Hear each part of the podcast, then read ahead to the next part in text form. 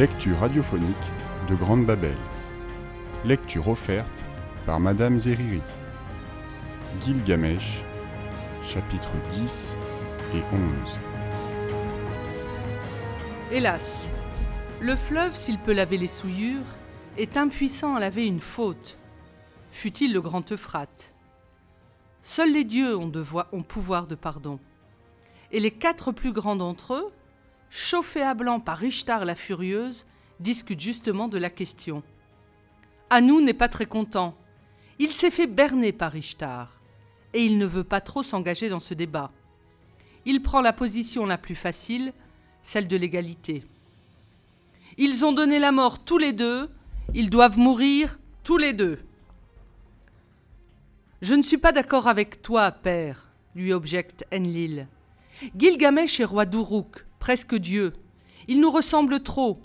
Alors qu'Enkidu n'est qu'un pâton d'argile, un sujet d'expérience. Faire mourir Enkidu, c'est interrompre une expérience, sans plus.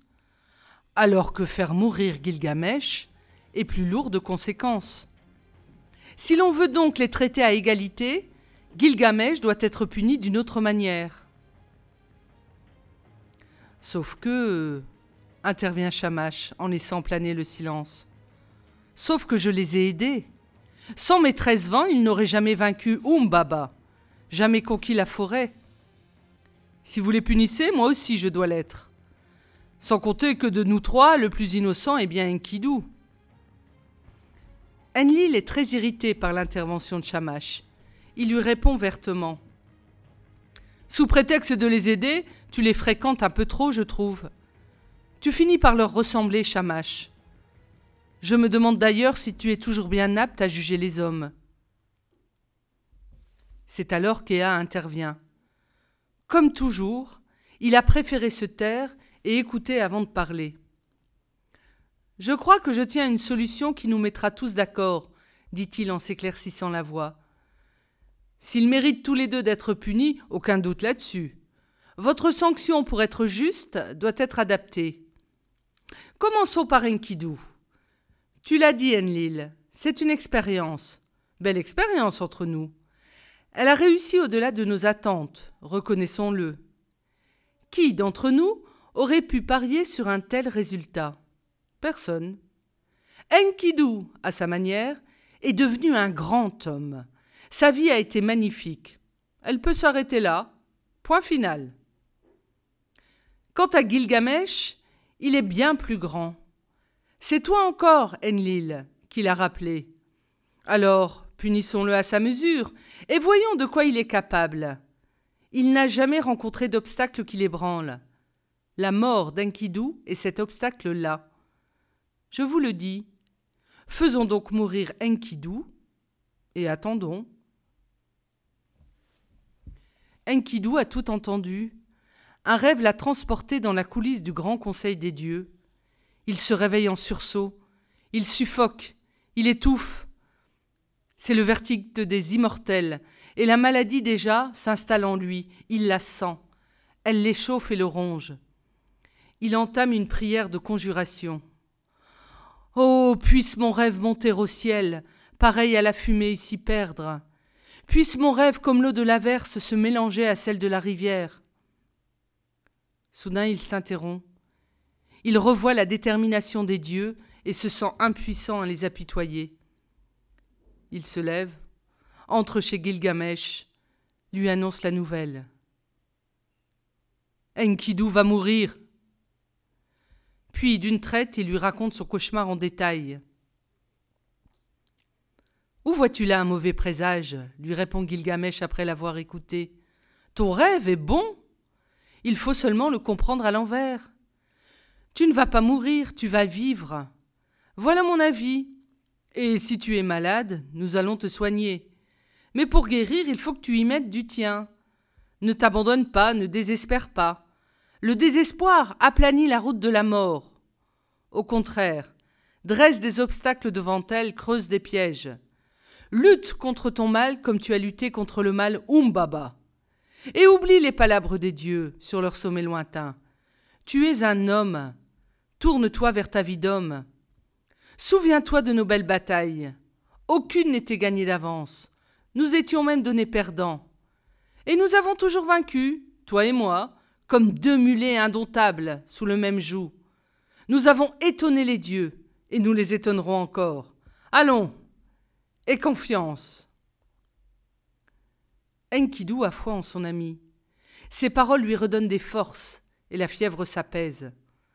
Son corps lui échappait, il le sent à nouveau à sa disposition, maître de lui, et il se lance à l'assaut de sa maladie comme il s'est lancé à l'assaut du taureau céleste. Gilgamesh ne le quitte pas. Mais cette fois, c'est lui qui marche le premier, comme Enkidu dans la steppe, sur la route de la montagne des cèdres. Il l'emmène en pèlerinage à Nippur, prier Enlil dans son temple. Au retour, ils font étape à Isin, la ville de Gula, la déesse guérisseuse. Puis ils consultent des médecins, des magiciens, des exorcistes. Gilgamesh ne veut rien négliger pour chasser les démons qui dévorent son ami. Et Enkidu, docile, se prête à tous les traitements. Il applique cataplasme et onguent. Il avale infusion de plantes médicinales et poudre de pierre dissoute dans du sang de bœuf, porte des amulettes, récite des prières composées spécialement pour son mal. Malgré ses efforts, la maladie empire. Enkidu se défait comme une palissade de roseaux secoués par la tempête. Il doit s'aliter et ne quitte plus la chambre. Une nuit, la douleur le réveille. Il se dresse sur sa couche, hagard, demi-conscient. Croyant laisser son mal derrière lui, il veut s'enfuir au loin. Il se lève, fait quelques pas, voit le sol se dresser contre lui et s'écroule. A-t-il crié? Il ne sait plus. Dans le palais, on accourt. Des servantes avec des linges, des bassins, de l'eau fraîche, et des médecins. Et Gilgamesh, premier à le relever. Enkidu, lui dit-il, tu es trop faible. Sois raisonnable, recouche-toi. Enkidu regarde Gilgamesh, cherche un instant son nom, puis à nouveau conscient, secoue la tête avec impuissance et marmonne quelques mots. Step, Enkidu, retournez. Il se dresse vers le soleil levant, s'agrippe à Gilgamesh. Enkidu, pas un homme. Il songe à la steppe, il l'espère, il l'appelle sur son corps. Et la steppe, qu'il a entendue, jette sur lui son manteau aux odeurs d'haleine fauve et de lait caillé. Aigle, loup, hyène, murmure son cœur épuisé. Prenez le corps d'Enkidu, nourrissez-vous de lui. Pluie, délave ce que les bêtes auront laissé. Soleil, blanchis les eaux d'Enkidu. Vent, réduis-les en poudre et disperse-les pour qu'Enkidu se mélange à la terre. Alors, Enkidu s'offrira au sabot des gazelles, sera bercé par leurs galops. Personne ne bouge autour du malade. Chacun retient son souffle, et Gilgamesh, dans ce silence de tous, entend son ami songer. Oui, lui promet-il, tu retourneras dans la steppe, Enkidu. Je t'y emmènerai. Et dès aujourd'hui, je vais te construire un char spécial pour t'y transporter sans dommage, mais reprends un peu de force. Dès que tu seras capable d'accomplir le voyage, nous nous mettrons en route, toi et moi, comme au jour de nos plus folles expéditions. Enkidu est apaisé. Gilgamesh l'enlève dans ses bras et le recouche. Il ferme les yeux, respire faiblement, et tous se retirent, laissant Gilgamesh seul à son chevet. Shamash monte vers son zénith, mais déjà la mort, qui sent sa proie mûrir, s'avance vers Enkidu pour le saisir. Des torches s'allument devant lui et guident ses pas vers le pays obscur. Il franchit les six portes des six premiers remparts. Dans la septième, il est reçu par un démon. Ses bras sont des pattes de lion et ses mains des de rapace. Il attrape Enkidu. D'un coup de griffe, il fend son corps du haut jusqu'en bas, puis le suspend à un clou, comme un vieux vêtement inutile. Sous sa peau d'homme, Enkidu est un pigeon, sa nouvelle apparence dans le royaume des ombres qu'il découvre soudain. C'est une immense ville souterraine dont les rues s'enchevêtrent devant lui, dans un dédale infini. Du ciel plombé ne filtre aucune lueur, aucun espoir venu du haut.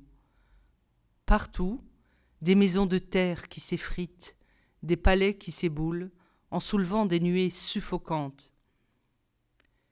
Les êtres qui demeurent ici ont tous quitté la vie.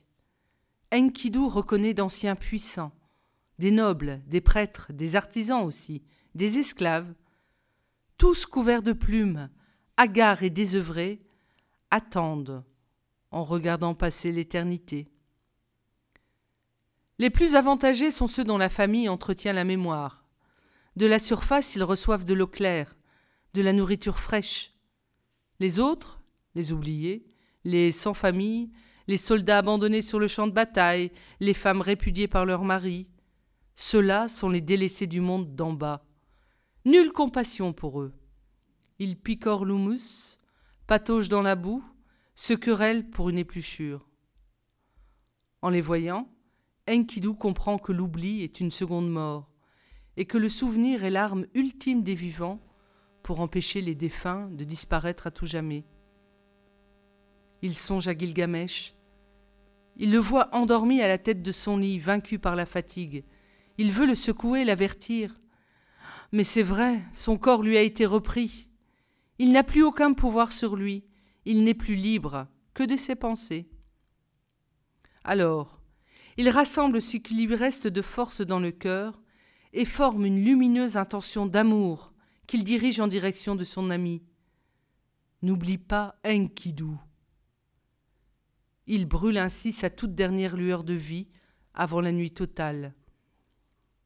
Une femme apparaît alors, majestueuse et sévère, c'est la reine des enfers, Ereshkigal, maîtresse des destins.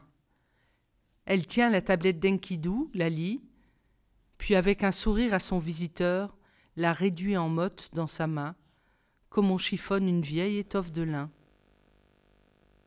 Enkidu est mort. Un bruit de froissement fait sursauter Gilgamesh, comme si Enkidu se retournait sur son lit pour l'appeler. Enkidu, quel rêve horrible Tu étais prisonnier du monde d'en bas, transformé en pigeon, et tu battais des ailes pour attirer mon attention. Ah, je suis là, rassure-toi. Je m'étais juste assoupi, pardon. Mais Enkidu dort sans un souffle, et son œil ne frémit plus sous la paupière. Enkidu s'écrie Gilgamesh, l'angoisse au cœur. Réponds! Il le secoue avec douceur, mais son corps lourd se prête au mouvement et reprend sa place, mollement. Gilgamesh comprend. Ainsi tu es parti, Enkidu, sans me prévenir? Pourquoi? Je ne me suis absenté qu'un instant, et tu en as profité pour franchir ta haie de clôture. Pourquoi? Nous avons bataillé si souvent côte à côte. Pourquoi dans ce combat avoir quitté ton poste? Dis pourquoi? Il le prend dans ses bras, poitrine contre poitrine, soutient sa tête qui tombe et continue de lui parler comme si son ami allait finir par lui répondre. Je ne te fais pas reproche d'avoir déserté, mais j'avais encore des forces pour lutter. Si tu n'en avais plus, je les aurais partagées avec toi, économisées, et nous aurions pu tenir encore. Je m'apprêtais à te porter dans la steppe, où les gazelles s'ennuient de toi. Les gazelles, Enkidu, souviens-toi. Oh, reviens, et je t'offrirai des gazelles par milliers. Il parle à son visage, bouche à bouche, par le souffle des mots, il s'efforce d'alimenter sa poitrine pour remettre en mouvement la mécanique de la vie. Je ne t'oublierai pas, Enkidu, et confiance. Et pourtant, au début, je te l'avoue, je ne voulais que ta perte, mais c'est toi qui m'as conquis, par la fraîcheur de tes yeux clairs, où je voyais briller les étoiles, par la souplesse de ton pas, où je voyais chasser le lion et la panthère, par l'ampleur de tes gestes, qui écrivaient des poèmes dans le vent. Je ne t'oublierai pas, Enkidu, sois tranquille. Je ferai sculpter des statues de toi dans la diorite, l'albâtre, le cèdre imputrescible. Je les planterai à toutes les portes de mon royaume, afin que nul voyageur, en arrivant, n'ignore qui tu étais. Je dicterai ta vie à mes scribes, ils la recopieront à l'infini pour qu'elle se raconte, à travers tout le monde habité. Je ne t'oublierai pas, Enkidu, ni moi ni personne, tu restes parmi nous. Tu continues de nourrir nos pensées, nos regards sur le monde. Chacun devant la brume de l'aube dira Regardez, Enkidu s'éveille, il respire. Chacun devant les ondulations de l'orge sous le soleil dira Enkidu est heureux, il frissonne de joie. Et chacun au bivouac, devant la fumée des feux qui monte droit, dira Faites silence, Enkidu songe, ne troublez pas sa rêverie. Enkidu, mon ami, je t'aime tant. Lorsque les gens du palais arrivent, bien plus tard, pour prendre des nouvelles, ils les découvrent serrés l'un contre l'autre, morts et vivants réunis. Ils n'osent faire un geste, dire un mot, et ils attendent en pleurant doucement. La journée passe ainsi, et aux premières buées de la nuit, une plainte déchirée s'élève du palais et plane longtemps sur la ville. Dans les quartiers, on l'entend, on comprend. Enkidu est mort, et Gilgamesh le pleure. Et chacun s'habille d'un vêtement rouge, couleur du deuil, puis laisse éclater son chagrin à l'unisson de son roi. Les funérailles ont lieu le lendemain. Emboîté dans deux grandes jarres d'argile, Enkidu est enfoui sous le rempart, à la limite de la ville et des champs infinis, moitié à la steppe, moitié à la cité, tel dans la mort que dans la vie. Gilgamesh, entre ses mains serrées, a glissé une corne de gazelle. Après, le chagrin, la solitude et l'absence. Enkidu est partout, mais invisible, et Gilgamesh le cherche. Il lui parle, s'inquiète de lui comme au premier temps de son installation. Il se retourne sans cesse pour s'assurer qu'il le suit. Il espère qu'à force de l'évoquer, un murmure va sourdre du silence, un mouvement s'extraire de l'immobilité, une vapeur de vie peut-être se condenser. Mais rien. Les murs du palais qui ont tant de fois résonné au passage d'Enkidu demeure sec. Nulle eau ne suinte des souvenirs. Un matin, Gilgamesh entre dans la chambre d'Enkidu, portant une infusion. La chambre est vide. Gilgamesh se ravise et sa méprise accroît sa tristesse. Il s'assoit à la tête du lit où il a si souvent veillé et regarde. La pièce a été rangée et nettoyée elle aussi se tait. Enkidu a-t-il jamais vécu ici? Seul dans un coin, un coffre de cyprès, sculpté au couteau, chuchote. Gilgamesh s'approche, l'ouvre, et reçoit au visage une bouffée de vie qui le suffoque. Enkidu est là, dans un fouillet d'objets précieusement conservés. Une ceinture, un rameau de cèdre, une poignée de terre dans une urne, des plumes de héron, de Martin Pêcheur, le premier pagne que la prêtresse lui avait cousu avant de le présenter à Uruk, des petits pains à son effigie, à celle de Umbaba, une oreille du taureau, une tablette d'argile le représentant avec Gilgamesh, main dans la main. La collection particulière d'Enkidu, recueillie au hasard des bonheurs et des regrets. Chaque objet parle de lui, avec ses mots, ses gestes, et Gilgamesh, à genoux devant ce trésor, voit enfin apparaître la silhouette de son ami. Il marche dans la plaine, et son ample foulée fait tanguer l'horizon. Il brandit un gibier et son rire ralentit la course du soleil. Enkidu, tu étais là, oh Enkidu, je t'ai retrouvé. Mais la vision s'efface dès qu'il parle. Enkidu, non Il hurle contre lui-même. Combien de fois devrais-je te voir mourir? Et soudain, fou de rage et de dépit, il quitte le palais et s'enfuit hors de la ville. Si quelques objets peuvent te faire revivre un instant, le pouvoir de la steppe qui t'a vu naître doit être encore plus grand. Il marche ainsi pendant des jours, en quête de signes, de vestiges introuvables. Les animaux se terrent sur son passage. Insectes, rongeurs, reptiles, mammifères. La grande voix de la steppe fait courir cet ordre, et tous lui obéissent. C'est un homme, dit-elle, habitué à commander, à tout plier à sa volonté. Laissez-le errer, laissez agir la solitude et le chagrin. Il doit encore mûrir s'il veut comprendre. Il ne sait pas encore vraiment ce qu'il cherche.